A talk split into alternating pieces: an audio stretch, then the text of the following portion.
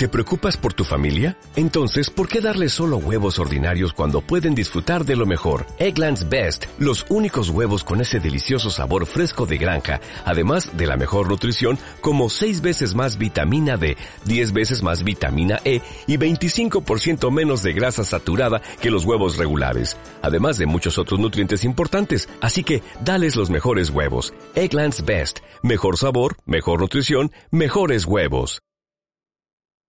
Hay muchos conferencistas que manejan la motivación externa. Y entonces las personas salen de esas conferencias diciendo, wow, soy un campeón, soy el mejor, voy a conquistar el mundo, soy el número uno, pero llegan a su casa y se encuentran con el recibo de la luz y dicen, ya no soy tan campeón, se encuentra el recibo del teléfono, ya no soy el mejor. Y se les acaba la motivación. Y entonces tienen que volver a colocar el CD para nuevamente creer a través de esos estímulos externos que son unos campeones o que son los mejores. Quiero que sepa que esta conferencia no maneja emociones. Esta conferencia no maneja motivación externa, sino que maneja motivación interna. Por eso las personas que salen de la conferencia de senda de triunfadores salen caminando así.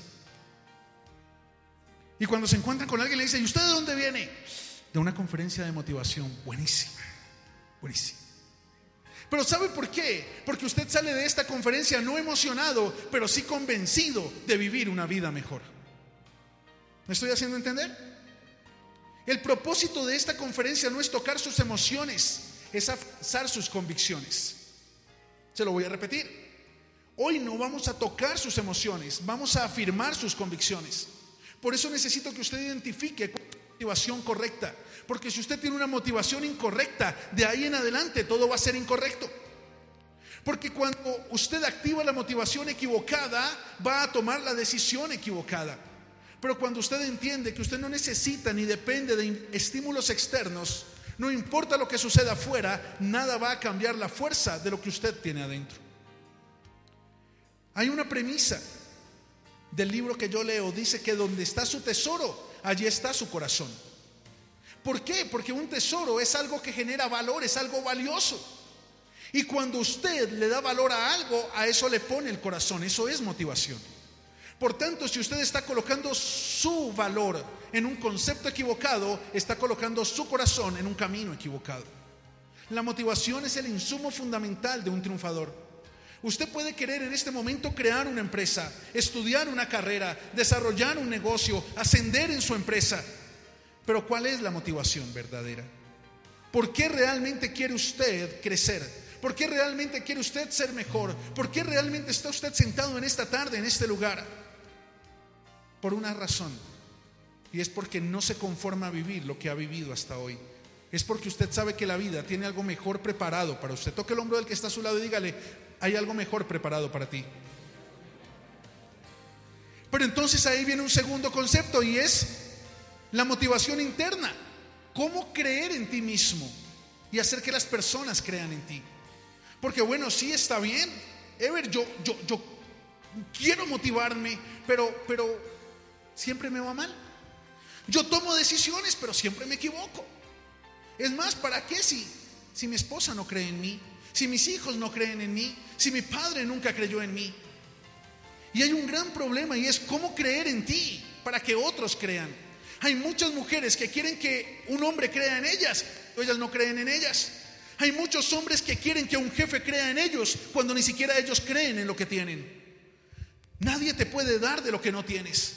Por tanto, nadie puede creer en lo que tú no crees. Si quieres que las personas crean en ti, primero tú debes creer en ti mismo.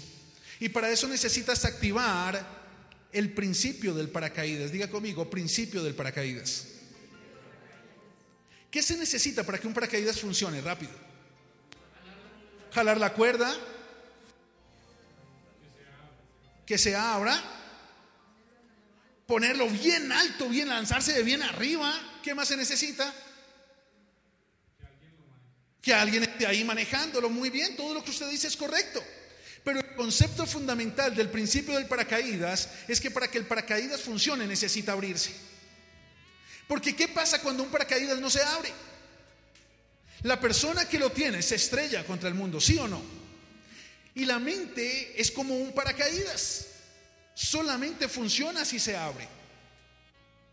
Cuando usted no abre su mente, le pasa lo mismo que al paracaidista, se estrella con el mundo. Cuando usted no abre su mente, se estrella con su familia. Cuando usted no abre su mente, se estrella contra el gobierno, se estrella contra sus jefes, se estrella contra su empresa, se estrella contra la vida. Cuando una persona ha tenido una experiencia poco agradable a nivel sentimental y no abre su mente, va a dejar de creer en el amor. Se va cada vez que quiere establecer una relación sentimental. Cuando una persona ha establecido un proyecto de negocio y le salió algo mal, lo estafaron, lo tumbaron o quebró, necesita abrir su mente a nuevas oportunidades porque de lo contrario nunca más lo va a volver a intentar. Es necesario abrir tu mente, que solamente una mente abierta es capaz de crear. Solamente cuando abres tu mente puedes crear una mejor atmósfera en tu casa. Solo cuando abres tu mente puedes crear una mejor oportunidad de negocio. Pero cuando cierras tu mente, te limitas al pasado y renuncias al futuro. Te llenas de paradigmas, te llenas de temores, te llenas de lineamientos cuadriculados que dirigen tu vida por una tradición, pero no por un propósito. Hay muchas personas que cerraron su mente que se encerraron en una caja y le colocaron una etiqueta. El amor no existe. Es mejor trabajar aunque sea por un mínimo. Yo voy a ser un empleado toda la vida. Nunca voy a triunfar. Nunca voy a entrar a la universidad. Nunca seré mejor. No puedo cambiar el mal genio. Los hombres son infieles. Las mujeres son canzonas. Las suegras son molestonas. Y puede que tengan razón en la última, pero, pero quiero que me preste atención en algo. Mientras usted siga metido dentro de esa caja, significa que su mente está cerrada y que todo lo que está afuera está limitado para usted. Porque cuando usted abre su mente puede crear, pero para crear necesita creer. Diga conmigo, para crear necesito creer. ¿Alguno de ustedes recuerda quién fue la persona que inventó la bombilla eléctrica? ¿Quién dijo? Muy bien. Ay, ¿qué dijo? Ya, libro. Présteme mucha atención. Thomas Alva Edison es la persona que inventó la bombilla eléctrica. Pero cuentan los historiadores que cuando Thomas Alva Edison comenzó a desarrollar su gran invento, tuvo más de 2.000 fracasos antes de lograr alcanzar el producto final. Imagine por un momento Thomas Alva Edison en el invento número, intento número 357 y la bombilla se fundió. En el 952 estalló. En el 1718 no encendió. Pero en el 2001 prendió, no se fundió, no se estalló, no explotó. Y el día del lanzamiento de su gran invento, dicen los historiadores, que una periodista se acercó a Thomas Alva Edison y le dijo, señor Edison, yo le quiero hacer una pregunta. Y Thomas Alva Edison le dijo, claro que sí, señorita, cuénteme. Y la periodista le dijo, señor Edison, ¿qué se siente haber logrado crear la bombilla eléctrica después de dos mil fracasos seguidos? Y Thomas Alva Edison miró a la mujer a los ojos y le dijo, señorita, lo siento, pero usted está equivocada. Yo nunca fracasé. Yo aprendí a crear la bombilla eléctrica en dos mil pasos distintos. Y yo quiero que entiendas algo. Yo no sé cuántas veces lo has intentado, pero el hecho de que hayas fracasado en la vida, fracasar no te hace un fracasado. Perder no te hace un perdedor. Solamente estás aprendiendo a vivir y ser feliz en pasos distintos. El número de pasos depende de tu capacidad para entender el propósito y alinearte. Pero no te des por vencido. No cierres tu mente. No digas, no puedo, no lo voy a lograr, no lo voy a alcanzar. Eso no es para mí. Porque si tú eres capaz de abrir tu mente, vas a poder crear. Pero para eso necesitas creer. Abre tu mente. Toque el hombro del que está a su lado. Dígale, abre tu mente para que puedas creer. Ese es el concepto de creer en ti mismo. Sin embargo, es muy complicado creer en ti mismo cuando has pasado por el lado de tantas personas que no han creído en ti. Quizás tuviste padres que no creyeron en ti. Quizás tuviste hermanos que no creyeron en ti. Quizás un día creíste en el amor y le entregaste tu corazón a alguien que nunca creyó en ti. Y ahí surge una pregunta. ¿Será que tenemos derecho a triunfar como tantas otras personas lo han hecho? Quizás muchos de ustedes ven a esa persona que tiene un hogar hermoso y se preguntan, ¿será que algún día yo podré tener un hogar como ese? ¿Será que algún día podré tener una empresa como esa? ¿Será que algún día podré tener un ministerio como aquel? ¿Será que algún día tendré casa propia? ¿Algún día podré tener mi propio carro? Y yo quiero decirte algo, si le damos un clic, por favor, muchas gracias. Debes aceptar hoy que sí tienes derecho a triunfar como tantas otras personas lo han hecho. Sí tienes derecho a triunfar como tantas otras personas lo han hecho. Si hay personas que pudieron tener un hogar feliz, tú también puedes tener un hogar feliz. Si hay personas que tienen una economía próspera, tú también puedes tener una economía próspera. Si hay personas que tienen una empresa de impacto, tú también puedes tener una empresa de impacto. Pero debes aprender a pagar el precio. Diga conmigo, pagar el precio. ¿Alguien tiene casa propia? Levante su mano si alguien tiene casa propia. Ahora yo les quiero preguntar, ¿se la regalaron? ¿Fue facilito? Un día fue al banco y le dijeron, ay, su merced linda, tome las llaves, va para su casa. No, ¿verdad? Tuvimos que pagar un precio. ¿Alguno de ustedes tiene carro? ¿Se lo regalaron? No, tuvo que pagar un precio. ¿Alguno de ustedes tiene un hogar feliz? ¿Se lo regalaron? No, tuvo que pagar un precio. Escúcheme, pagar el precio significa entender que usted sí tiene derecho, pero que necesita esforzarse. Hay una gran diferencia entre las personas que alcanzan el éxito y las que solamente se conforman con lo poco que la vida les ofrece. Hay una gran diferencia entre las personas que alcanzan el propósito de su vida y aquellas que se sientan en el borde del camino solamente a ver pasar a los que lo logran. ¿Sabe? La diferencia está en las decisiones que toman. Diga conmigo, decisiones. Las personas que alcanzan el éxito pasaron de la intención a la decisión. Muchas personas tienen buenas intenciones, pero toman malas decisiones. Eso nunca te va a permitir transitar la senda de triunfadores. Eso nunca te va a permitir marcar una diferencia. Marcar la diferencia no significa que seas mejor que otros, significa que eres diferente. Y lo que te hace diferente a los demás son las decisiones que tú tomas. Albert Einstein decía que ninguna persona puede esperar en la vida resultados distintos haciendo siempre lo mismo. No esperes tener una economía distinta si sigues haciendo lo mismo. No esperes tener un hogar distinto si sigues haciendo lo mismo. No esperen a que otros cambien para que tu vida cambie. Necesitas pasar de la intención a la acción. Diga conmigo, pasar de la intención a la acción. Y eso solamente lo logras tomando decisiones. Muchas personas no toman decisiones porque esperan a que otros tomen decisiones por ellas.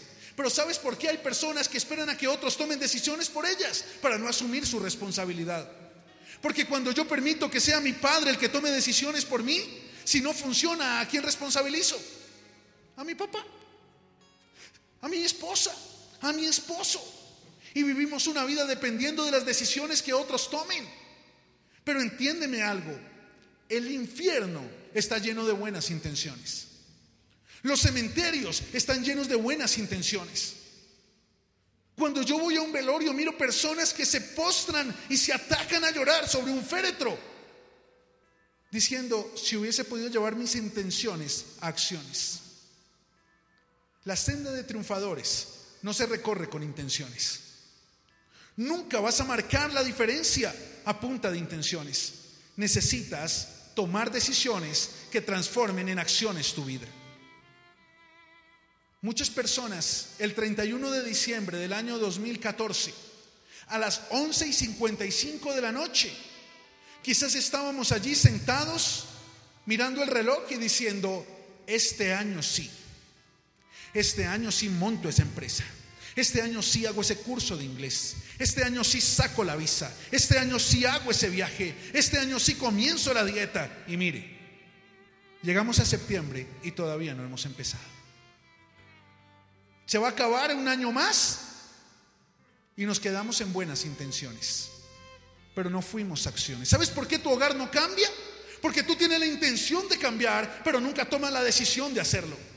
¿Sabes por qué tu economía no cambia? Porque tú tienes la intención de emprender, pero no tomas la decisión de hacerlo. Necesitas pasar de la intención a la acción. Y eso solo se logra a través de una decisión. Diga conmigo una decisión. Toque el hombro de la persona que está a su lado dígale, es tiempo de tomar decisiones. Gracias. Vamos con la siguiente, por favor. Y cuando tú tomas decisiones, comienzas a entrar en la senda de triunfadores. Diga conmigo, senda de triunfadores. Pero ¿qué es la senda de triunfadores realmente? Mire usted algo. La senda es un camino, ¿verdad? Pero el camino está determinado por la puerta. La puerta por la que tú entras determina el camino que recorres, sí o no. El libro que yo leo dice que delante de nosotros hay dos puertas. Y que la puerta que tú cruzas determina el camino que recorres y el propósito al que llegas.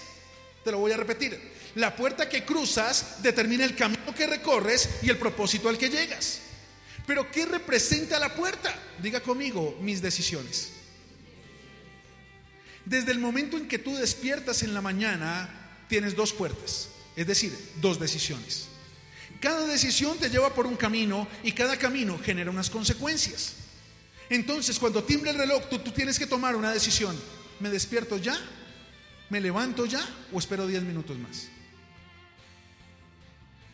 Cualquiera que sea la decisión que tomes genera consecuencias. ¿Me baño o preparo el tinto? ¿Me voy en bus o cojo un taxi? ¿Saludo o no saludo? ¿Salgo con esta persona o no salgo con esta persona? Diga conmigo, decisiones. Esas decisiones son puertas que determinan los caminos que recorres en la vida. Y esos caminos determinan las consecuencias de lo que tú vives. Y quiero que aprendas algo en esta noche. Si hoy tú estás viviendo el final equivocado de tu vida, si lo que hoy estás viviendo en el camino de tu vida no es lo que tú querías vivir, no es lo que te permite verdaderamente sentirte satisfecho, es porque sencillamente cruzaste la puerta equivocada. Si estás recorriendo el camino equivocado en tu vida emocional, fue porque un día tomaste una decisión equivocada. Si estás viviendo algo equivocado en tu vida familiar, es porque un día tomaste una decisión equivocada, cruzaste una puerta equivocada y entraste en un camino equivocado. Pero quiero que sepas algo. Tú no eres una consecuencia, eres una causa. Diga conmigo, yo soy causa. Por tanto, cuando tú eres causa, cada causa genera consecuencias. Pero tú no estás llamado a vivir de las consecuencias, porque tú no eres consecuencia, eres causa. Por tanto, si lo que estás viviendo hoy, espero que me entiendas esto, son consecuencias equivocadas, lo único que va a cambiar esas consecuencias equivocadas es una decisión correcta. ¿Me estoy haciendo entender? Si hoy lo que estás viviendo en tu economía no es lo que tú quieres vivir, lo único que lo va a cambiar es una decisión. Lo único que lo va a cambiar es tomar la decisión correcta. Y esa decisión te va a permitir entrar en la senda de triunfadores. Senda de triunfadores no es un libro, es una experiencia de vida. Por tanto, cuando tú lees el libro te vas a dar cuenta que sí se puede, que es real. Escúchame, la senda de triunfadores determina algo que es muy importante y es la procrastinación. Diga conmigo, procrastinación. Si le damos un clic, por favor, muchas gracias, pastor. ¿Cuál es la, qué la procrastinación? Es entender que cuando comienzas a transitar la senda de triunfadores, para alcanzar el éxito necesitas trabajo. Diga conmigo, para alcanzar el éxito necesito trabajo. El único lugar donde tú encuentras la palabra éxito antes que la palabra trabajo es en dónde? En el diccionario. Pero en la vida real, primero encuentras el trabajo y el trabajo te conduce al éxito. Las cosas fáciles no generan valor, pero tampoco generan retribución. El camino corto te lleva al conformismo. Escúchame, el éxito solamente se logra a través del trabajo. El trabajo representa tus decisiones correctas. El trabajo representa tu firmeza para caminar y transitar la senda correcta. Pero necesitas tomar la decisión hoy. ¿Cuándo? Hoy necesitas tomar la decisión de comenzar tu camino hacia el éxito. No lo sigas posponiendo. No sigas diciendo mañana comienzo. Wow, sí, sí, sí, el gordito simpático tiene razón. Mañana empiezo a cambiar. Mañana comienzo a ser distinta con mi esposo. No. ¿Por qué esperar a mañana? Procrastinación es el arte de posponer. No sigas posponiendo. No sigas escudándote en la intención de hacer lo que nunca vas a tomar la decisión de alcanzar. Si vas a tomar la decisión, tómala hoy. De lo contrario, es una intención. Escúchame, allí se aplica el efecto Yayo. Diga conmigo, efecto Yayo. ¿Y cuál es el efecto Yayo? Sencillamente, ¿cuándo tienes que tomar la decisión? ¿Y quién la toma? ¿Cuándo? ¿Quién? ¿Cuándo? ¿Quién? ¿Cuándo? ¿Cuándo? Yayo. La decisión la tomas ya, pero la decisión la tomas tú. No esperes a que otro tome la decisión, porque van a pasar semanas, van a pasar meses, van a pasar años y te vas a dar cuenta que estás como estás hoy. No esperes a que tu esposo cambie para tener un mejor hogar, a que tu esposa cambie para tener un mejor hogar. No esperes a que esa persona vuelva o a que esa persona llegue. Toma decisiones ya, pero entiende que el único que puede tomar la decisión eres tú. Nadie puede tomar decisiones por ti. Y ahí es cuando entras en el proceso de la senda de triunfadores. Pero mientras tú vivas la parálisis del triunfador, nunca lo vas a alcanzar. La parálisis del triunfador llamé a una experiencia de vida que tuve con mi mejor amigo en la adolescencia. Jugábamos fútbol. Y resulta que un día Oscar, se llama él, tuvo un accidente automovilístico y perdió la movilidad de sus dos piernas. Cuando fui a visitarlo al hospital, Oscar me decía en la mañana cuando despertaba, me decía, Heber, imagínese, yo ayer, anoche, estaba soñando en la madrugada y soñé que estaba corriendo, soñé que saltaba, soñé que pateaba el balón, soñé que movía mis piernas y me desperté y dije, sí puedo mover mis piernas, yo creo que puedo mover mis piernas, me voy a quitar la sábana y me voy a levantar de esta camilla. Y me quitaba la sábana, me decía Oscar, y cuando iba a moverme, las piernas no me respondían. De la cintura para arriba, él estaba seguro que lo iba a hacer, pero cuando tomó la decisión y quería moverse, sus piernas no le respondieron. Y yo lo llamé la parálisis del triunfador.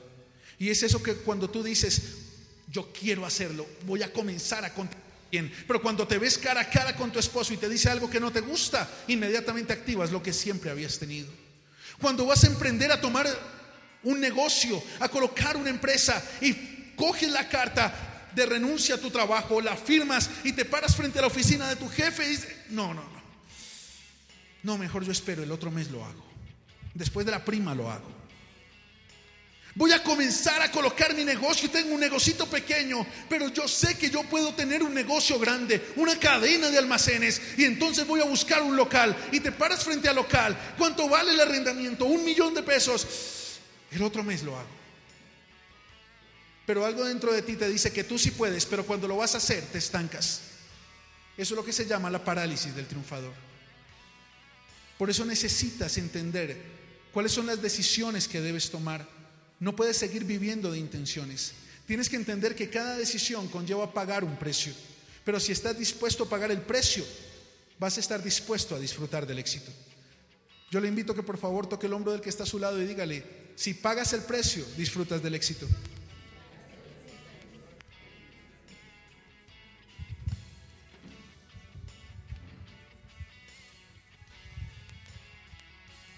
Hay algo que dice acá en el libro, caminar por la senda de triunfadores significa tomar la decisión de hacer todo aquello que te aporte para alcanzar tu éxito y tu felicidad. Puedes empezar por rodearte de las personas correctas, cambiar tu manera de hablar, comenzar a pensar de una manera positiva, tener una actitud más entusiasta, pero también significa tomar otra decisión. Y es la de alejarte de todo aquello que te aparta o te distraiga de tu éxito y de tu felicidad, como por ejemplo malas amistades, malos hábitos, pensamientos negativos, actitudes destructivas, recuerdos dolorosos, etc. Hay cosas que necesitas soltar para no seguir viviendo de la parálisis del triunfador. En tu interior tú quieres algo mejor, pero quizás te da temor pagar el precio. En tu corazón Tú quieres algo distinto, pero cuando te ves dispuesto frente a frente a la decisión, hay algo que te impide hacerlo. Hay algo que quizás aparentemente es más fuerte que tú, que quizás tiene más poder que esa buena intención que hay en tu corazón. Y eso es lo que tú necesitas aprender en la senda de triunfadores. Vamos con la siguiente diapositiva. Y ahí activamos algo que se llama la biocomputadora. Diga conmigo, biocomputadora. ¿Qué es la biocomputadora? ¿Alguno de ustedes ha escuchado hablar de ella? ¿Qué es? Exactamente. Nuestro cerebro es como una computadora. Y quiero leerte una parte del libro. Préstame atención. Cuando tuve la oportunidad de leer acerca del trabajo científico de los neurofísicos Roger Sperry y Michael Gazzaniga, eh, quienes estudiaron los fenómenos del cerebro dividido, como ellos lo llamaron, nos permitieron identificar las actividades del hemisferio derecho e izquierdo de nuestro cerebro que actúan como un sistema de procesadores distintos. Esta investigación determinó responsabilidades en cada uno de los hemisferios y todo esto nos muestra cómo nuestro cerebro funciona de acuerdo a la programación y el esquema de procesadores que manejamos en él a través de millones de microchips integrados que llamamos neurones. Su cerebro es como una computadora. Pero una computadora tiene dos componentes, el hardware, que es la parte física, y el software, que es la parte intangible. Ahora, cuando hablamos del software, hablamos de los programas. Diga conmigo programas. ¿Qué determina que usted pueda utilizar su computador o no lo pueda utilizar? Los programas que tiene. Porque usted puede tener un computador en su casa, pero si no tiene programas, ¿de qué le sirve? Ahora hay dos tipos de programas. Hay programas buenos que permiten que tu computador sea utilizado para alcanzar el propósito. Pero hay programas que dañan el sistema operativo de tu computador y limitan su propósito. ¿Cómo se llaman esos programas negativos? Virus. Cuando un virus entra en el computador, inmediatamente comienza a afectar los demás programas y no te permite utilizar el computador para alcanzar el propósito. Resulta que en la vida tú también estás expuesto a esos programas negativos. Esos programas llamados virus que cuando entran, hay programas o hay virus llamados, eh, qué sé yo, egoísmo, resentimiento, amargura, frustración, envidia, celos, murmuración, contienda, resentimiento. Y cuando entran en tu mente, cuando entran allí en tu software, inmediatamente comienzan a afectar los demás programas. Amor, hogar, familia, economía, fe, entusiasmo, actitud. ¿Me estoy haciendo entender? Pero ¿qué sucede? que tú necesitas comenzar a identificar esos programas. Tú necesitas comenzar a identificar cómo funciona tu biocomputadora, cómo estás programando tu biocomputadora. Hay personas que llevan años con un virus y se acostumbraron a él. Hay personas que llevan años hablando mal de ellas mismas, restándole valor a su, a su, a su vida. Hay personas que llevan años hablando mal de otros. Hay personas que llevan años juzgando, criticando, culpando, lamentándose y no se dan cuenta de cómo eso afecta a su sistema operativo. No se dan cuenta de cómo eso afecta a otras áreas de su vida y los mantiene atados a la parálisis del triunfador. Porque cada vez que quieren emprender un nuevo negocio se activa el virus de la duda. Cada vez que quieren volver a creer en el amor se activa el virus de la frustración. Cada vez que quieren ser un mejor padre, un mejor esposo, una mejor esposa, se activa el virus de la amargura y comienzan a dañar toda la programación que tú tienes. Hay una historia muy bonita de un hombre como muchos de los que estamos aquí, él se llamaba José. ¿Hay algún José en el auditorio? ¿No? Bueno. Resulta que José era una persona como cualquiera de nosotros. Tenía su trabajo, su esposa, su papá, la mamá ya había muerto y tenía una niña de ocho años. Y resulta que José se levantó una mañana cansado, aburrido, frustrado, preocupado, estresado, angustiado. Abrió la ventana y estaba lloviznando y dijo, ¡ah, qué día tan malo! Imagine cómo fue el día de José. Pésimo. Tenía una mala actitud. Y se fue a su trabajo y faltando diez minutos para las cinco, para la hora de salir, su jefe llegó y le dijo, hey, José, necesito unos informes para mañana, te lo recomiendo. Y José dijo, ¿qué? Si ya es mi hora de salida, estoy cansado de que abusen de mí, yo no voy a hacer nada, me voy a descansar porque estoy cansado de este trabajo. Y cuando llegó a la casa, abrió la puerta del apartamento y apenas entró, su esposita que estaba en la cocina lo escuchó y le dijo, José, mi amor, qué bueno que llegaste porque te estoy preparando una deliciosa sopa. Y José le dijo, ¿sopa? ¿Otra vez sopa? ¿Usted no sabe cocinar algo que no sea sopa? Estoy cansado de sus sopas. Estoy cansado de que todos los días me dé de comer lo mismo. No quiero comer nada. Y se fue hacia el cuarto. Y cuando iba hacia el cuarto le timbró el celular y era el papá. Y José contestó, aló. Sí, hola papá, ¿cómo estás? No, no, no, aquí un poquito molesto. Sí, sí. No, eso es algo que a ti no te importa, papá. No te metas en mi vida. Estoy cansado de tus consejos. Estoy cansado. No me interesa conocer tus experiencias. Déjame en paz, papá. Estoy cansado. Después hablamos. Y le colgó el teléfono. Llegó a su cuarto, sentó en la cama, se recostó, prendió el televisor. Y en ese salió su pequeña de ocho años. Y salió corriendo y se colgó al cuello de papá. Quería jugar con él. Y José bruscamente la quitó y le dijo, hija, hoy no quiero jugar. Estoy cansado. Ve y juega a las muñecas, al caballito, al té, pero a mí déjame en paz. Yo quiero descansar. Y levantó sus ojos y dijo, Señor, es que nadie entiende que quiero descansar. Nadie entiende que estoy cansado. Yo quiero un descanso. Y se puso a mirar televisión hasta que se quedó dormido. Y en la mitad de la noche escuchó una voz que le dijo, José, José despierta. Y José se despertó asustado y dijo, ¿quién está ahí? Y la voz le dijo, tranquilo, no te asustes, soy yo. Dios ha escuchado tu clamor y te ha concedido el descanso. Vengo para llevarte. He venido por ti. Y José le dijo, no, no, no, no, no, un momentico, usted no me puede llevar. En mi empresa me necesitan. En mi trabajo yo soy importante. Y esta voz le dijo, no te preocupes, José. Ya Dios tiene preparado un hombre que lleva tres años desempleado y no podía conseguir trabajo y va a valorar tu trabajo como un verdadero tesoro, José. Y José le decía, no, pero espera un momentico, mi esposa, mi padre, ellos me necesitan, yo no los puedo dejar solos. Y esta le dijo, José, no te preocupes, Dios ya tiene eso preparado. Y ha preparado un hombre que vive solo desde los 13 años y nunca ha tenido a alguien que lo espere en casa con una comida caliente. Nunca ha tenido a alguien que se preocupe para cocinar por él. Por eso, no importa lo cansado que llegue, siempre se va a comer con gusto las sopas que tu esposa prepara. Y sabes, él vivía solo desde los 13 años porque a los 12 años quedó huérfano. Sus padres murieron en un accidente y él nunca ha sabido lo que es tener un padre que se preocupe por él. Él nunca ha sabido lo que es tener un padre que le quiera contar de sus experiencias y darle sus sabios consejos. Por eso no te preocupes, José, Dios lo tiene arreglado.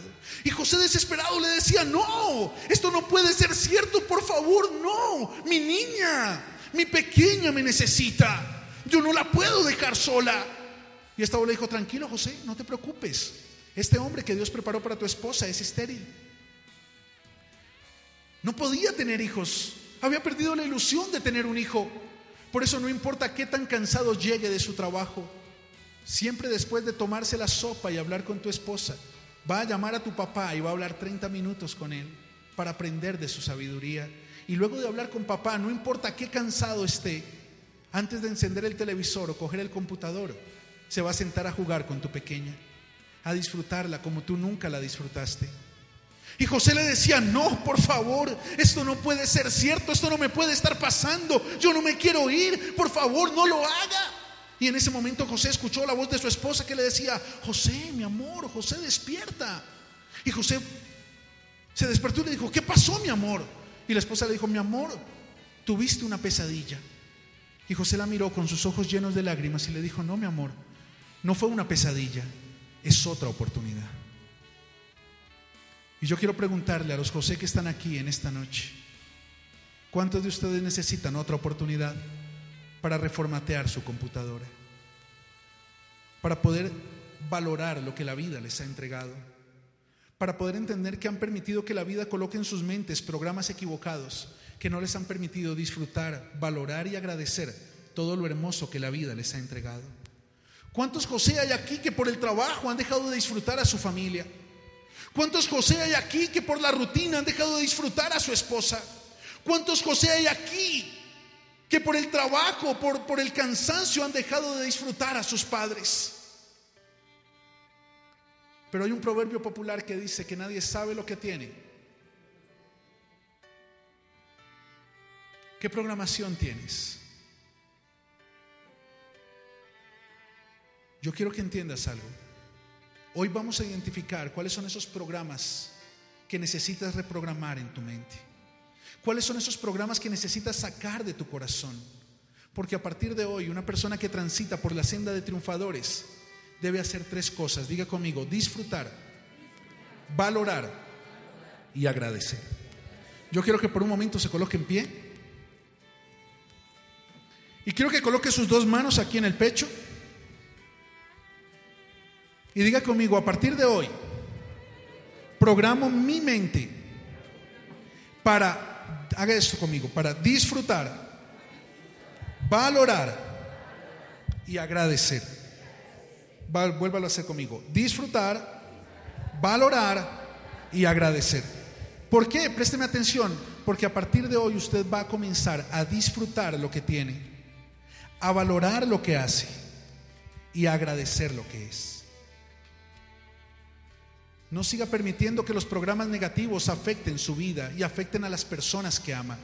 Disfrute, valore y agradezca con la certeza de que la vida tiene preparadas cosas mejores para usted. ¿Por qué no se da un aplauso y toma su lugar?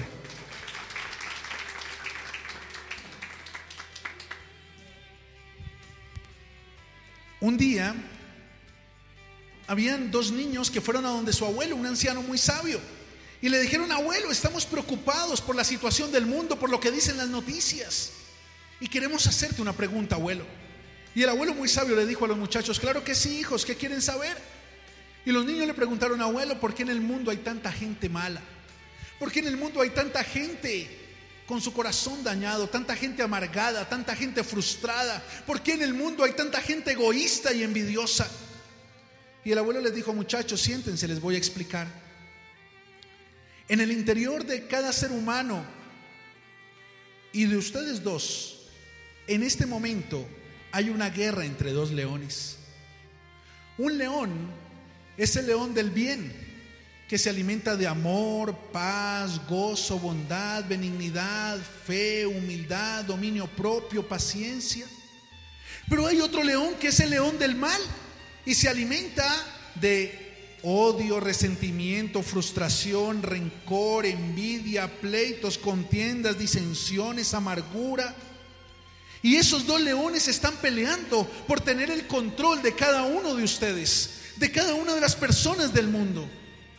Y los niños abrieron sus ojos y le dijeron, abuelo, y si eso es así, ¿cuál es el león que va a ganar dentro de nosotros esa batalla? Y el abuelo los miró y les dijo, muchachos, el león que va a ganar es el que ustedes alimenten. Porque en la medida que lo alimenten, lo hacen más fuerte. Si tú alimentas en tu corazón el tesoro del resentimiento, de la frustración, del pasado, de todo lo que has vivido, amargura, violencia, abandono, engaño, lamentablemente eso va a determinar tu programación y va a dirigir tu camino. Pero si tú comienzas a alimentar el buen tesoro que hay en tu corazón con una actitud positiva, con fe, con paciencia, con amor, con bondad, con amabilidad, con humildad, es de eso de lo que le vas a dar a las personas. La pregunta que yo te quiero hacer en esta noche es, ¿qué león estás alimentando en ti? ¿Qué área de tu corazón estás alimentando? Porque de esa área de tu corazón que estás alimentando es de lo que le estás compartiendo a las personas que te rodean. Porque el libro que yo leo dice que de lo que hay en tu corazón, habla tu boca. Nadie puede dar un fruto distinto al de la esencia que tiene. Por eso necesitas entender que los hábitos que tienes son como los programas de una computadora. El problema no está en el hábito, el problema está en el programa. Diga conmigo, el problema está en el programa. Muchos quieren cambiar el hábito, pero mantener el programa. Te lo voy a repetir o te lo voy a mejor aclarar con un ejemplo de la vida real. En mi casa, ¿todos conocen la mata de rosas? En mi casa, al frente de mi casa hay un jardín y mi esposa en el jardín tiene una mata de rosas, muy bonita. Y resulta que cuando la mata crece y florece es espectacular, pero cuando no está floreciendo es un chamizo seco. Y entonces yo ya estaba cansado de ese chamizo porque mi esposa le tenía cabullas amarrándolo a la reja porque se venía hacia el, hacia el pasillo. Entonces un día le dije a mi esposa, mi amor, te voy a ayudar a arreglar el jardín. Y me dijo, bueno, tan lindo mi esposo. Y yo cogí las tijeras de jardinería y fui a donde estaba la rosa y desde donde nace la rosa, el palo de la rosa, con la tierra, lo corté. Y dije, solucionado el problema. Pero sabe, a los seis meses ya estaba así de grande. ¿Por qué? ¿Qué quedó? Muchos nos dedicamos a cambiar los frutos, pero mantenemos la raíz. Por eso tú puedes cambiar el fruto, pero si mantienes la raíz tarde que temprano vas a volver a dar los mismos frutos.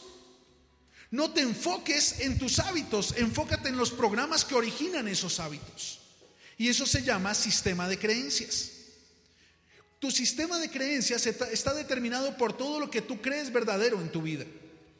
Hay algo que yo llamo o que se llama sincretismo. Diga conmigo, sincretismo. El sincretismo es una mentira disfrazada de verdad. Se lo voy a repetir. El sincretismo es una mentira disfrazada de verdad. Y hay personas que vivimos una vida de mentiras disfrazada con verdades. Es que si yo no hablo duro en la casa, no ejerzo autoridad. Mentira, pero lo disfrazaste con la verdad que aprendiste de papá. Es que si yo me dejo de mi esposo y no le contesto mal, entonces me la va a montar. Una mentira, pero la disfrazaste de la verdad que aprendiste de mamá. Es que en la vida es mejor ser pobre, pero tranquilo. Mentira, pero la disfrazaste de verdad. ¿No dice la palabra que Él desea que tú seas prosperado en todas las cosas? Vives una vida de mentiras disfrazada con verdad. Mejor sola que mal acompañada. Y en las noches allá en el cuarto, ay Señor, dame un esposo, Señor. Vives una vida de mentiras, pero disfrazadas con verdades para mantener apariencias. Debes aprender a identificar lo que realmente hay aquí adentro para que puedas expresarlo hacia afuera. ¿Me estoy haciendo entender? Vamos con la siguiente. Dice que, ¿quiénes son vendedores aquí? ¿Vendedores? ¿Vendedores? ¿Vendedores? Muy bien, muchas gracias. Quiero que sepa que todos somos vendedores. Desde el momento en que usted se despierta hasta que usted se va a la cama en la noche, está en un proceso de compra y venta. Todo el tiempo usted está vendiendo a los demás sus actitudes, pensamientos, puntos de vista, criterios, emociones, actitudes. Y las personas que le rodean toman la decisión si lo aceptan o no lo aceptan. Si reciben lo que usted les está ofreciendo o no lo reciben. Y eso es algo que llamamos el supermercado de la vida. El supermercado de la vida está determinado por todos los escenarios en los que usted se desenvuelve. Y cuando usted entiende esto, puede entender algo que decía un gran conferencista ya fallecido, el profe Pedro H. Morales, decía que nosotros somos productos en la góndola del supermercado de la vida. Imagine por un momento que usted utiliza shampoo todos los días. Todos utilizamos shampoo, ¿verdad? Ok. Resulta que todos utilizamos la misma marca, shampoo Pantene porque nos deja el cabello suave, brillante, manejable, sin caspa. Pero cuando usted llega al supermercado, solamente en la góndola hay un solo envase del champú Pantene que usted utiliza, pero la etiqueta está rasgada, el envase está chorreado de otro champú y la tapa está quebrada. ¿Usted lo compra? Pero si es el mismo buen champú, diga conmigo, el empaque importa. Vamos, dígalo conmigo, el empaque es importante. Pero resulta que cambiamos el ejemplo. Usted llega al supermercado y encuentra una nueva línea de shampoo Pantene, una envase de última tecnología, tapa twist off, etiqueta en tonos pastel de última generación, espectacular, y usted lo compra. Pero le produce caspa, le deja el cabello achilado, opaco, sin vida, difícil de peinar, lo vuelve a comprar. Pero si el empaque es espectacular, diga conmigo, el contenido también importa. Y usted y yo como personas para transitar en la senda de triunfadores necesitamos entender que somos empaque y somos contenido. ¿Saben? Muchas personas descuidan su empaque y su contenido. Quizás usted puede conocer personas que son buena gente, queridas, amables, serviciales, atentas, cordiales, pero huelen tan feo. Se visten tan mal. Parece que no se bañaran. Descuidan su empaque. La pregunta es, ¿Los aceptan? Difícilmente, ¿verdad? Es muy importante que usted entienda que usted va a ser recibido de acuerdo a lo que usted proyecta. Su forma de hablar, su forma de vestir, su actitud, las palabras que utiliza, el lenguaje que emplea, determina su empaque. ¿Qué es lo que usted le está proyectando a los demás? Necesita cuidar su empaque, pero también está el otro extremo.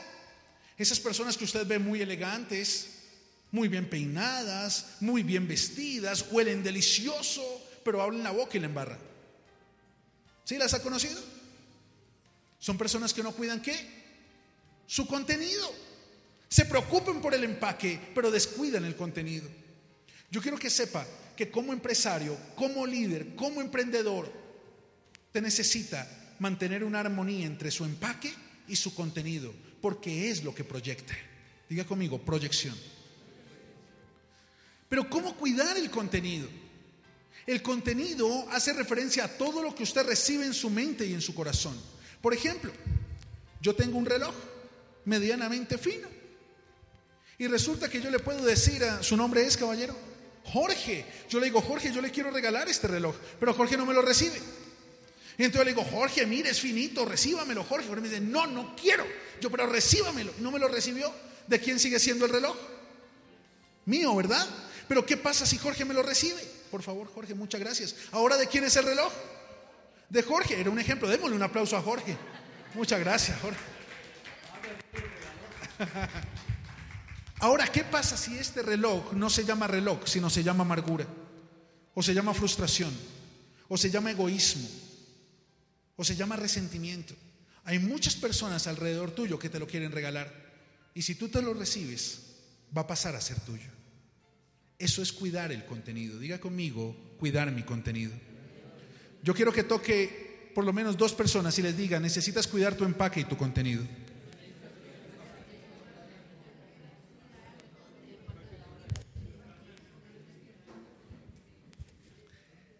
Hay algo muy importante que yo quiero que usted entienda.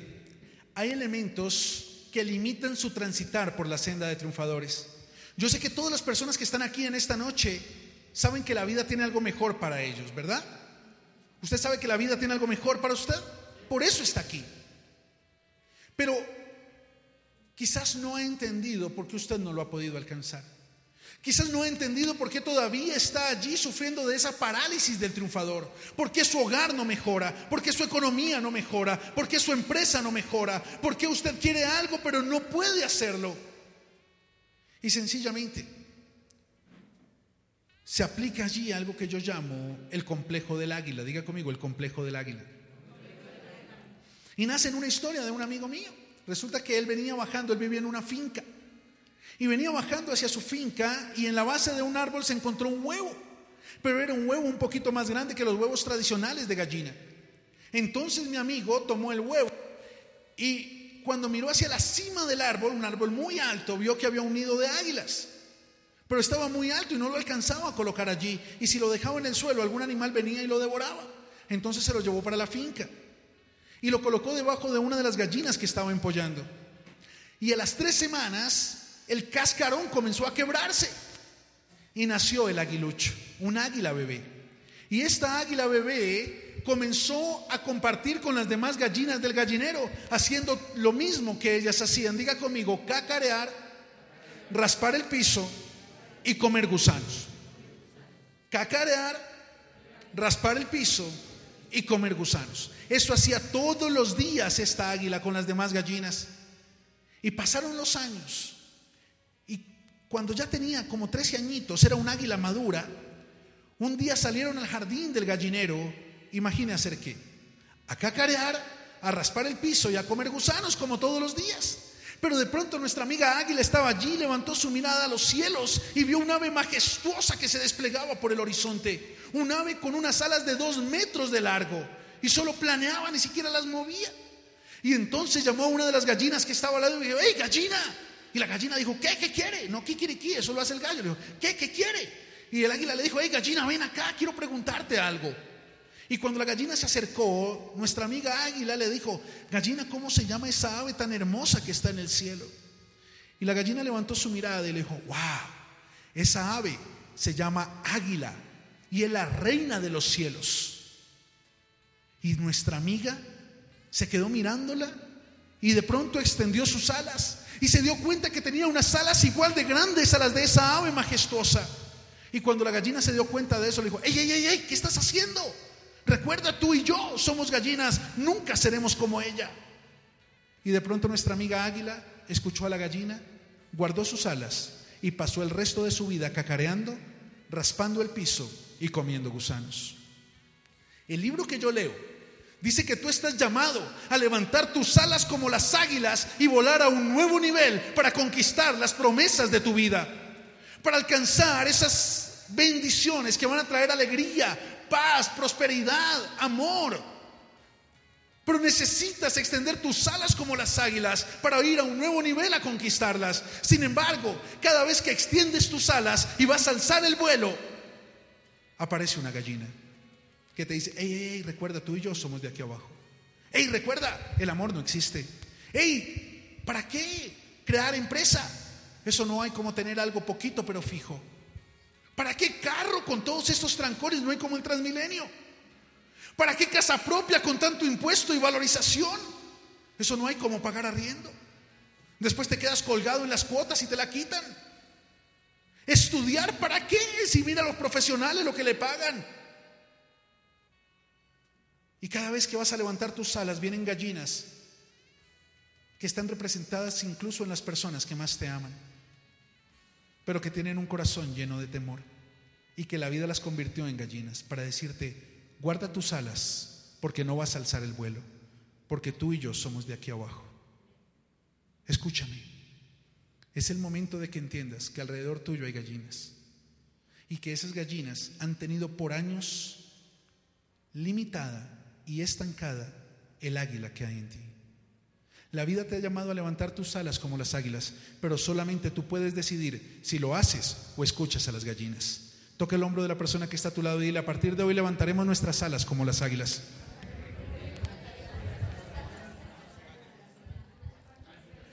Quiero preguntar algo rápidamente. ¿Alguien ha corrido una maratón? ¿Sí? ¿Alguien ha corrido una maratón? ¿Con 5 millones de competidores? ¿Y ha llegado de primero? No, nadie. Pues sabe algo, quizás usted no lo recuerde, pero hace 15, 20, 30, 50 años a lo sumo, cada uno de nosotros corrió una maratón. Se llamaba la maratón de la vida. Y habían más de 5 millones de competidores confirmados científicamente. Pero solo uno podía llegar a la meta. Solo uno podía ganar esa competencia. La meta era fecundar el óvulo de mamá. Y estabas allí compitiendo con otros 5 millones, algunos más fuertes que tú, otros más grandes que tú, otros más rápidos que tú. Y solo uno podía llegar a la meta, solo podía haber un ganador en esa maratón. Y quiero que sepas que ese ganador, ese número uno, está aquí sentado. ¿Por qué no te das un aplauso?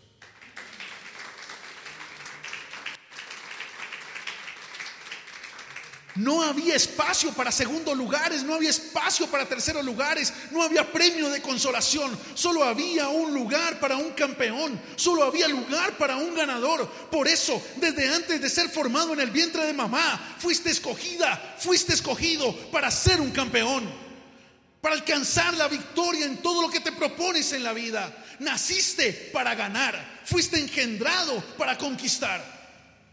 ¿Me estoy haciendo entender? Para eso naciste. No naciste para perder.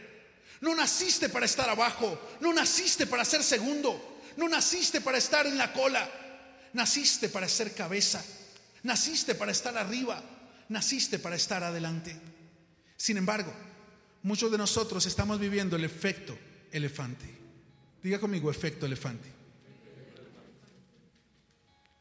El elefante es el animal más grande y más fuerte que existe sobre la tierra, por masa versus fuerza.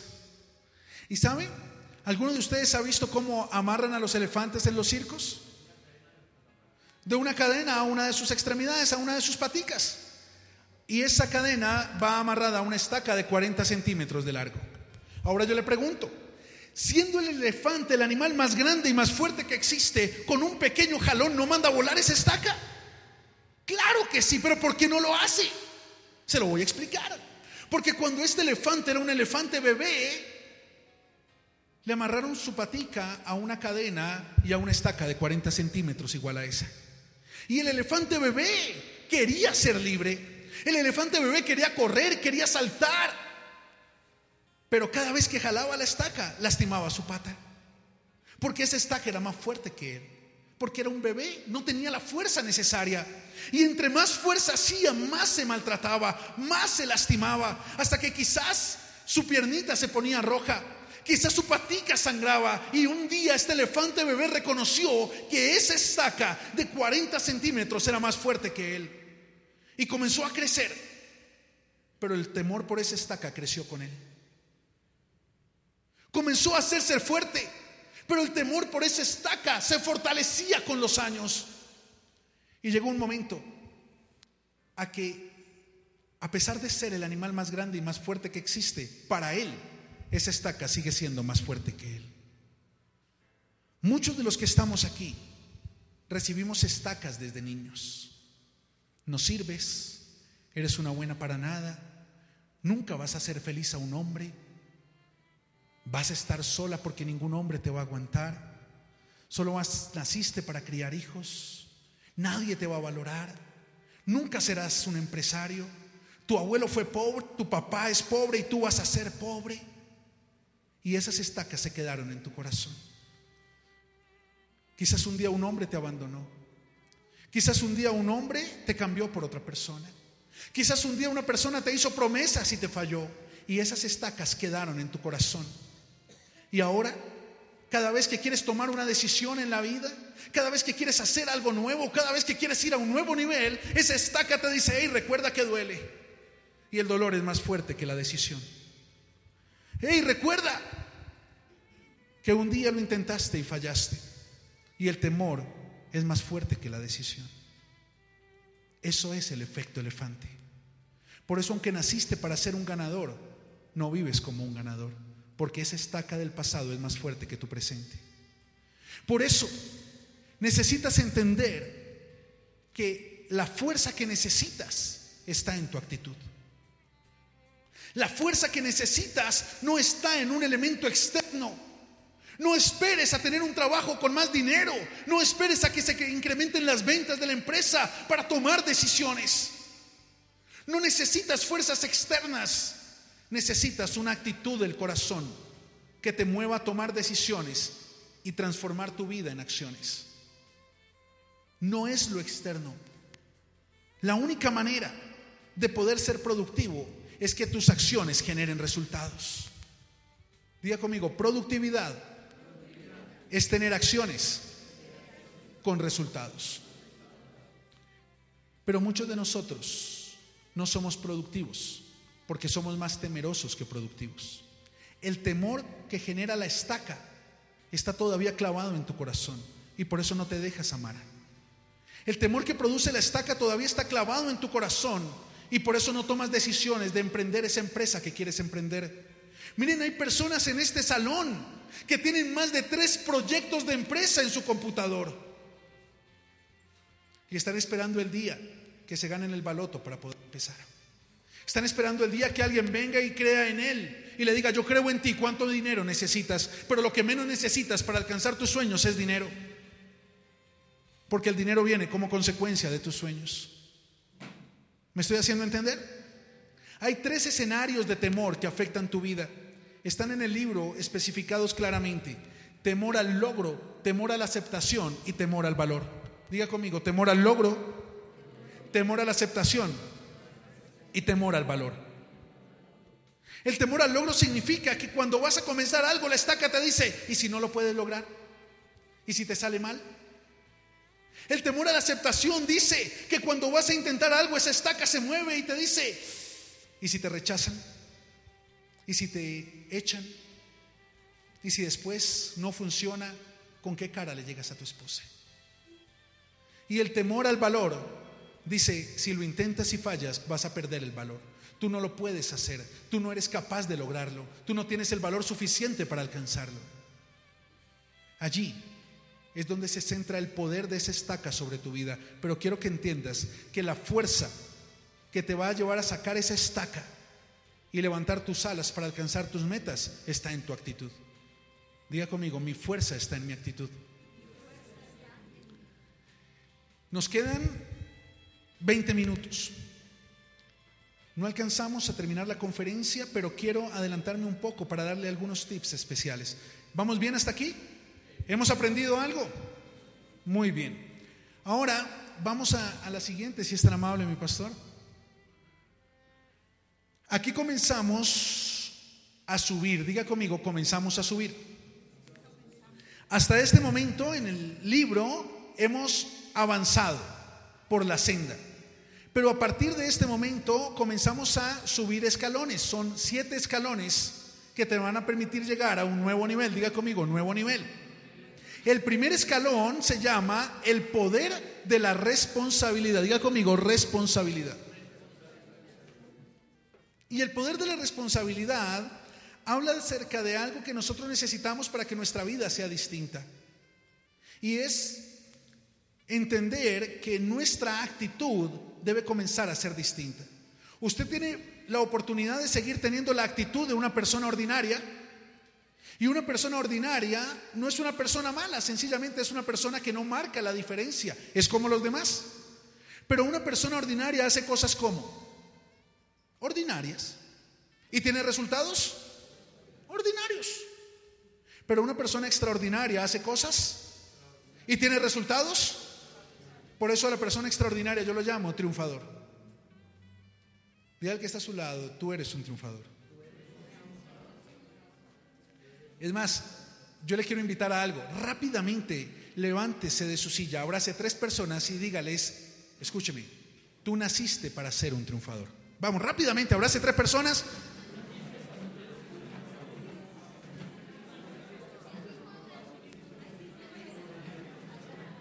Muy bien, puede regresar a su lugar si es tan amable.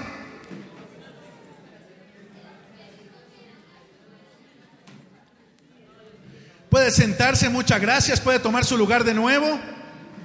El desorden si les gusta. El poder está en tu actitud. Entonces tú determinas qué actitud vas a tomar. Hay personas que van a ir a un nuevo nivel de poder. Escucha, un nuevo nivel de poder en el poder de la responsabilidad significa que un triunfador, cuando comete un error, dice, me equivoqué y aprende la lección. Pero una persona ordinaria, cuando se equivoca, solamente dice, no fue mi culpa y se la echa a otros. Busca culpables. Pero yo quiero que entienda algo. Eso no es gratuito. Eso tiene un origen. Eso tiene un fundamento desde que usted era un niño. Mire, yo le cuento una anécdota en el libro. Cuando yo era pequeño y estaba en el colegio, resulta que en la entrega de notas yo estudiaba con muchos primos y muchos vecinos. Y cuando llegaba la entrega de notas, todas mis tías y las amigas de mi mamá se reunían, hacían un corrillo en el patio del colegio para hablar de las notas de los hijos. Y todas tenían su libreta de calificaciones en la mano y, y esperando para hablar de cómo le fue a su niño. Y mi mamá tenía el boletín detrás. Y mientras cada una de ellas iba hablando, iba contando, no, a Sandrita le fue bien, no perdió ninguna. No, Federico tuvo mención de honor. No, mi mamá me miraba, como diciendo, ya van a llegar. Y con la mirada de mi mamá, yo, yo, yo sentía a mi mamá en esa mirada que decía, no es culpa suya, papito. Yo creo que fue cuando se cayó de la cama a los tres meses. ¿Sabe? Y resulta que cuando llegaban a mi mamá, mi mamá decía, Evercito, Ever perdió ocho. Y todas mis tías le decían, ocho materias. Y mi mamá decía, sí, pero es que los profesores le tienen bronca. Es que los profesores no saben calificar. Inmediatamente en mí se activó algo y dije, claro, no es mi culpa, es culpa de los profesores. Mire cómo la idiosincrasia latinoamericana nos forma para buscar culpables y no para asumir responsabilidades. Cuando un niño pequeño está aprendiendo a caminar, es torpe en su movimiento y va caminando y de pronto se estrella con la mesa de la sala. ¿Qué es lo primero que hace la mamá? Papito, tranquilo, esa tonta me le pegó al niño. ¿Qué culpa tiene la mesa? La mesa está quieta. Y así comienza usted a crear una estructura mental, un sistema de creencias donde inconscientemente comienza a buscar culpables y no asumir responsabilidades. Pero quiero que sepa que cuando usted asume responsabilidades, deja de ser una consecuencia y comienza a ser una causa. Cuando usted comienza a buscar culpables, inmediatamente comienza a evadir su responsabilidad para buscar a quién se la coloca. Una persona que fracasa en un hogar, en lugar de asumir la responsabilidad de haber elegido mal o no haber estado preparado para esa oportunidad, comienza a buscar culpables. No, es que ella era mala, es que él hacía esto, es que mi suegro, es que mi suegra, es que... Y es más fácil buscar culpables que asumir responsabilidades. Pero quiero que entiendas que para ir a un nuevo nivel en la senda de triunfadores, necesitas comenzar a cambiar tu programación y asumir tu responsabilidad que te puedes equivocar, darte la oportunidad de equivocarte, pero aprender de tus errores. Porque cada vez que aprendes de un error, te levantas, te sacudes y sales como un campeón. Mire, un día había una, una eh, en la selva, había un árbol lleno de micos. Y en ese momento iba pasando el rey de la selva. ¿Cómo se llama el rey de la selva? El león. No me salga como una conferencia que dicté esta semana y por ahí una mamá, Tarzán. No, el rey de la selva es el león. Y resulta que iba el león caminando con su porte y de pronto todos los micos comenzaron a chiflarlo y comenzaron a gritarle cosas, le decían, chao lindo, uy, qué melena, muy hermoso. Y, el león todo bravo, le rugía. Y de pronto en medio de esa molestadera, una de las ramas del árbol, del árbol se rompió y el mico cayó al suelo, al lado del león. Y el león se volteó y le dijo, ahora sí, ¿qué es lo que está diciendo? Y el mico se levantó y le dijo, no hermano, es que allá arriba están hablando muy mal de usted y a mí no me gusta eso, yo mejor me bajé. Se paró, se sacudió y salió como un campeón. Yo no sé tú qué estás viviendo hoy, pero lo único que quiero es invitarte a que no evadas tu responsabilidad. Asume tu responsabilidad, porque cuando asumes tu responsabilidad, activas el perdón sobre tu vida. No sigas buscando culpables porque puede que encuentres que el culpable es papá, la culpable es mamá, el culpable es el desgraciado ese que te engañó.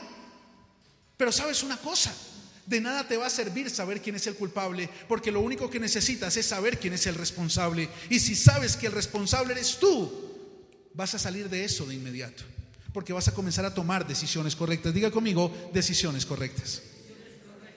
Vamos avanzando, por favor, mi pastor. Vamos a la siguiente. Vamos a la siguiente. Vamos a la siguiente. Todos estos, ¿les gustaría que habláramos un poco más de estos? ¿Les gustaría conocer mejor cada uno de los pasos? Bueno, a la salida usted puede adquirir el libro Senda de Triunfadores y puede encontrar mucho más de lo que le he compartido en esta conferencia. Pero quiero detenerme aquí por un momento. Diga conmigo el poder de la actitud.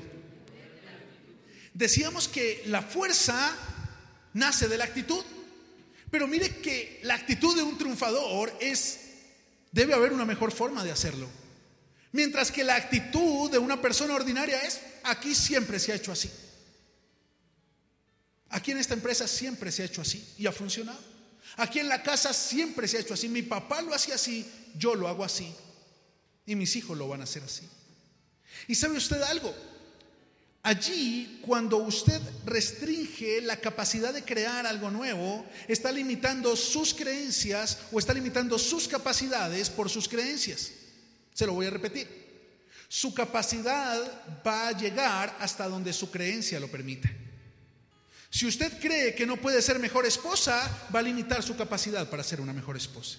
Si usted cree que no puede tener una empresa próspera, va a limitar su capacidad para ser un empresario próspero.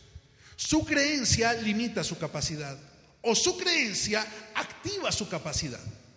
Muchos de nosotros caemos en una actitud limitante, una actitud conformista, una actitud de estancamiento. ¿Por qué? Porque vivimos una vida de paradigmas. Diga conmigo, paradigma. Y quiero cerrar enseñándole qué es paradigma. ¿A alguien le gusta la mojarra? La mojarra frita es deliciosa, ¿verdad? Yo preparo una mojarra frita, Pastor Humberto. Espectacular. Y un día estaba en mi cocina, en la cocina de mi casa, preparando la mojarra, y de pronto mi esposa se acercó y me hizo una pregunta, mi amor, ¿Por qué cuando tú preparas la mojarra le quitas la cabeza y la cola al pescado antes de meterla al sartén? Y le dije, mi amor, lo que pasa es que el aceite penetra la mojarra y queda más crocante y con mejor sabor. Me dijo, ¿de verdad? Le dije, no, mentira, mi amor, es que mi mamá la prepara así. Y entonces nos fuimos a preguntarle a mi mamá, mamá, ¿por qué cuando su merced prepara la mojarra frita le quita la cabeza y la cola al pescado antes de meterla al sartén? Y mi mamá me dijo, no sé, papito, yo creo que es porque queda mejor frita. La verdad es que su abuelita es la que la prepara así. Y nos fuimos a donde mi abuela. Y le dijimos, abuela, ¿por qué cuando su merced prepara la mojarra frita le quita la cabeza y la cola al pescado antes de meterlo al sartén? Queda mejor frita, queda más crocante, queda con mejor sabor. ¿Por qué lo hace, abuela? Y mi abuela con ese amor de abuela dijo, no, mijito, espere un momentico. Y fue a la cocina y sacó el sartén y dijo, papito, es que mi sartén es muy chiquito y no me cabe el pescado completo. Entonces yo siempre le he quitado la cabeza y la cola para que me quepa en el sartén.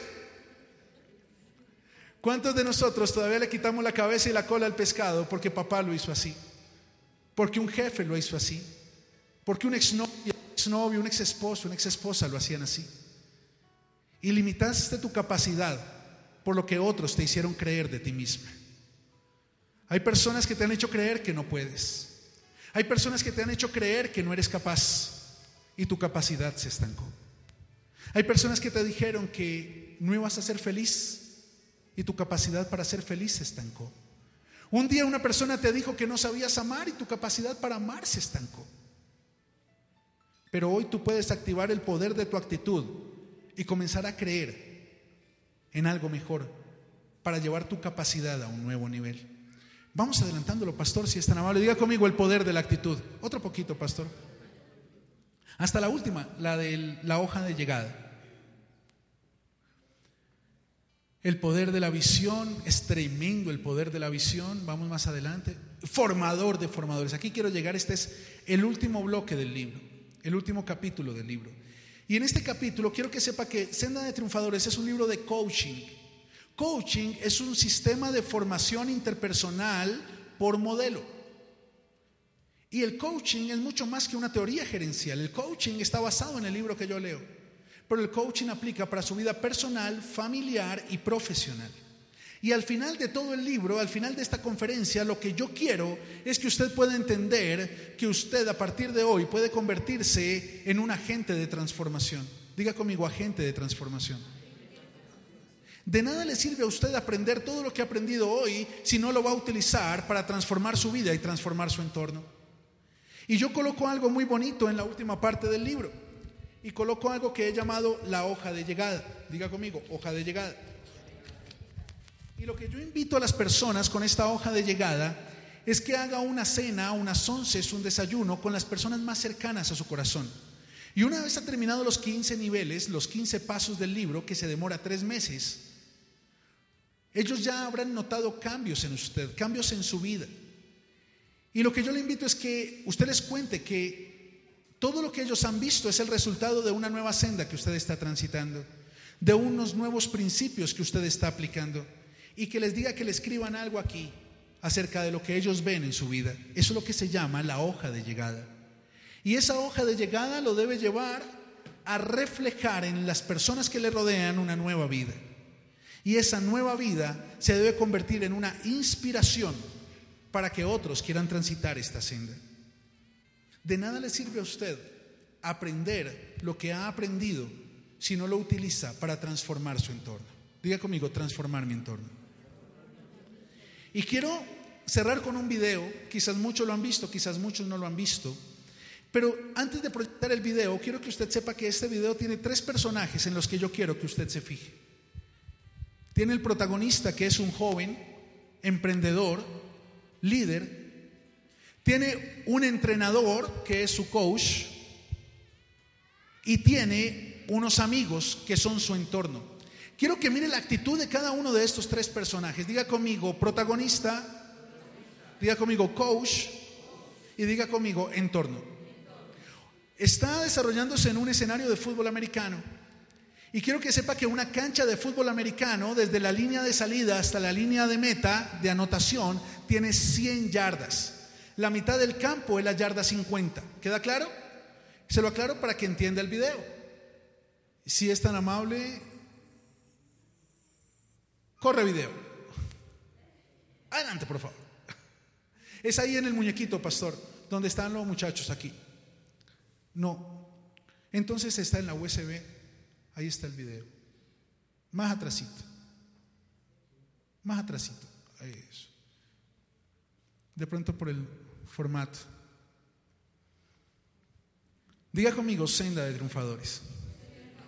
Hay diferentes escenarios y hay algo que le quiero compartir que está aquí en la página 165 y habla acerca de cómo impactar la vida de las personas que le rodean y poder inspirarlos a algo mejor. Diga conmigo, inspiración. Lo primero que debemos hacer es tratar a las personas ordinarias como si no lo fueran. Y yo les doy algunos tips, le voy a leer algunos. Resalte siempre sus cualidades. Deje de decirle lo que hacen mal. Deje de decirle los defectos, ellos ya los conocen. Resalte las cualidades. Porque cuando usted resalta las cualidades de una persona, le empodera para ir a un nuevo nivel y cambia su sistema de creencias. Segundo, recuérdele sus logros. Deje de estarle recordando los fracasos, porque cuando usted le recuerda los fracasos a otra persona, usted se convierte en una gallina. Recuerde los logros, no recuerde mal los fracasos. Tercero, celebre los pequeños cambios. En lugar de estarle diciendo, oiga, bueno, por lo menos ya recoge la ropa que dejaba botada en la sala. Más bien dígale, qué bueno que ya recoges la ropa y la organizas en el closet. Reconozca pequeños logros.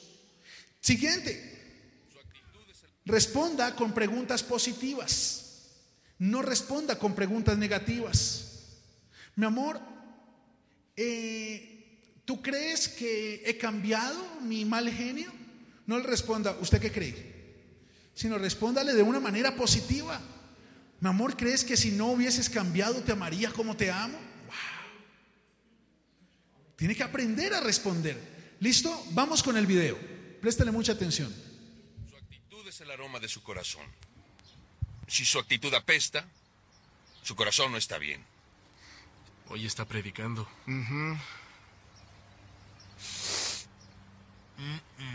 ¿Qué? ¿Qué tal tu actitud, Brock? ¿Está bien? Entonces vas a hacer el gateo, ¿no? Muy bien, elijan a su compañero, rápido. Quiero verlos, ¿qué esperan? Muéstrenme algo, rápido, rápido, Mac. Eso es. Adelante, Chad, muéstrame algo. Eso es, 10 yardas. Enséñenme el poder, que las rodillas no toquen el suelo. Enséñenme, eso es, 10 yardas. Quiero ver fuerza, quiero ver poder, con energía, así. Muy bien, muchachos, muy bien. Otra vez.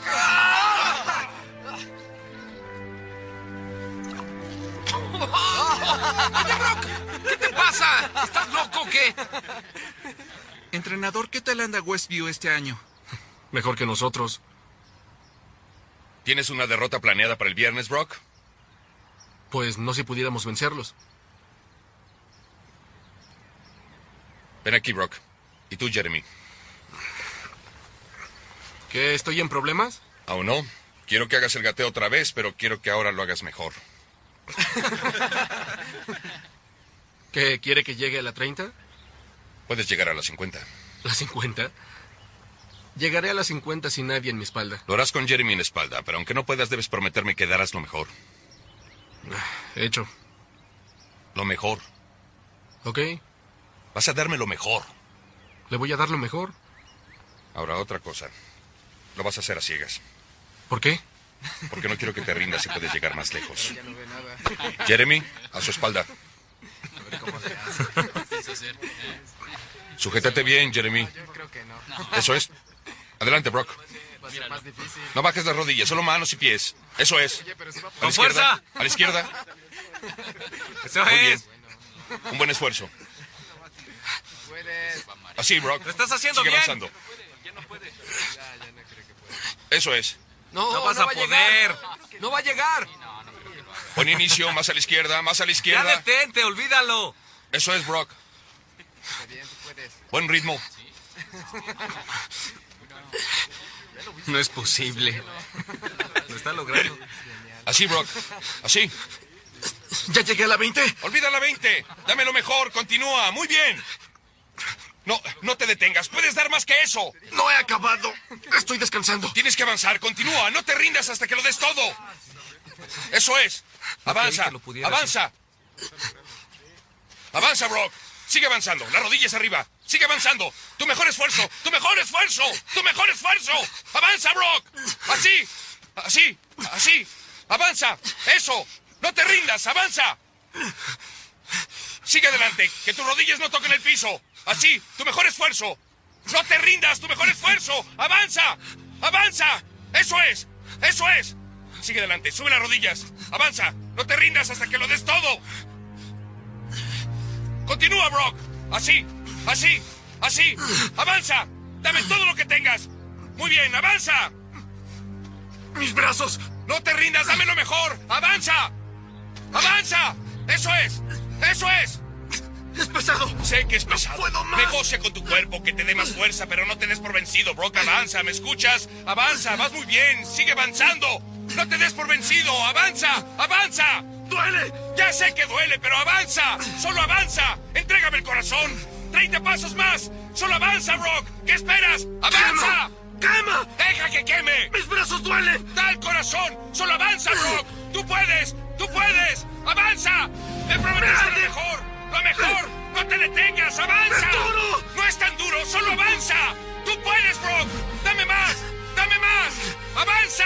¡20 pasos más! ¡20 más! ¡Avanza, Brock! ¡Dame lo mejor! ¡No te rindas! ¡No! ¡Avanza! ¡Avanza! ¡Avanza! ¡No te rindas! ¡No te rindas! ¡No te rindas! ¡Brock no te rindas! ¡Solo avanza! ¡Solo avanza! ¡No te rindas, Brock! ¡No te des por vencido! ¡No! ¡Solo avanza! ¡Solo avanza! ¡Sigue, Brock! ¡Diez pasos más! ¡Diez más! ¡Diez más! ¡Diez más! ¡Avanza! ¡No te rindas! ¡Da el corazón! ¡Sí puedes! ¡Sí puedes! ¡Cinco más! ¡Cinco más! ¡Tú puedes, Brock! ¡Tú puedes! ¡No te rindas! ¡No te rindas! ¡Tú puedes, Brock!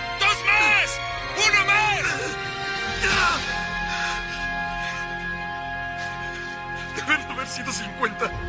Tiene que ser 50, estoy seguro.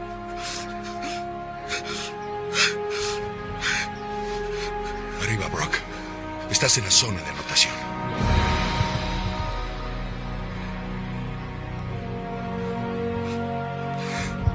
Brock, eres el jugador más influyente Tres personajes. Un entorno que lo único que le gritaba era no puedes, no lo vas a lograr. Es mejor que te rindas. Un joven que quería algo mejor en su vida, que quería algo mejor en su corazón, pero que le tenía que demostrar a su entorno que sí podía. Y un coach, un hombre apasionado que quería lo mejor para él y que lo podía ayudar a llegar de la línea de salida a la línea de meta, a la línea de anotación. Quiero que sepas que alrededor de tu vida tú representas ese joven. Y alrededor de tu vida hay personas que te quieren recordar que no puedes y que no lo vas a lograr. Pero también alrededor de tu vida, si tú lo decides, hay un entrenador, un coach que Dios ha colocado en esta casa y es el pastor Humberto y su esposa. Ellos están aquí no para enseñarte una religión, sino para enseñarte que hay una vida mejor, que hay una mejor oportunidad para ti. Te han lastimado, te han maltratado, hablan mal de ti, te persiguen, te humillan, pero solamente quiero decirte tres cosas. No te rindas, da el corazón y avanza. No importa lo que hayas vivido hasta el día de hoy, no te rindas, da el corazón y avanza. Diga conmigo, no me rindo, doy el corazón y avanzo.